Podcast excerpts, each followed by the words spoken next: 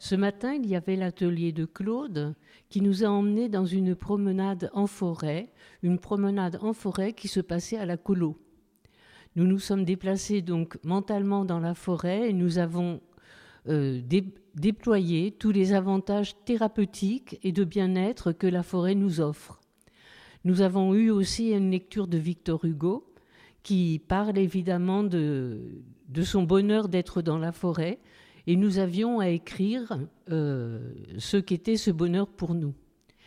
Donc en fait, je me suis rappelé du cèdre pleureur bleu qu'il y a à l'arboretum de la vallée aux loups et m'est venu sous le crayon une ode à ce cèdre bleu pleureur. Alors ça c'est ainsi.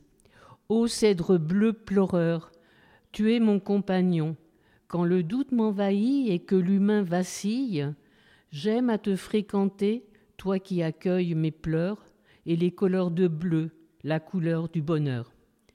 Alors je prends le temps, à ton pied je m'assieds, j'admire ton écorce dont les sillons révèlent les assauts accomplis lorsque le temps galope, et je me réconforte auprès de ta splendeur, je me sens toujours belle, bien que résonne l'heure.